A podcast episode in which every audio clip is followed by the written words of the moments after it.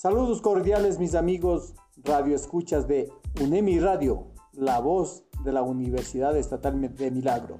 Les habla Franklin Coronel con una noticia muy importante.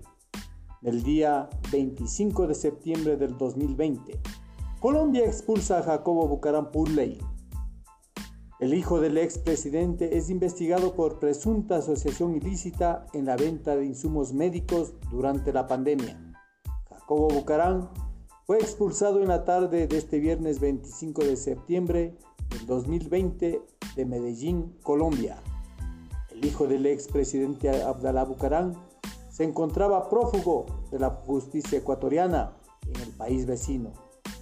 La Dirección de Control Migratorio y de Extranjería en Colombia confirmó la expulsión del guayaquileño de territorio colombiano mediante una resolución firmada por el Directorio Regional de Migración en el Departamento de Antioquia.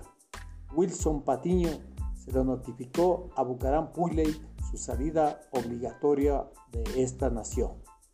Es así como informamos aquí en Radio UNEMI, la voz de la Universidad Estatal de Milagro.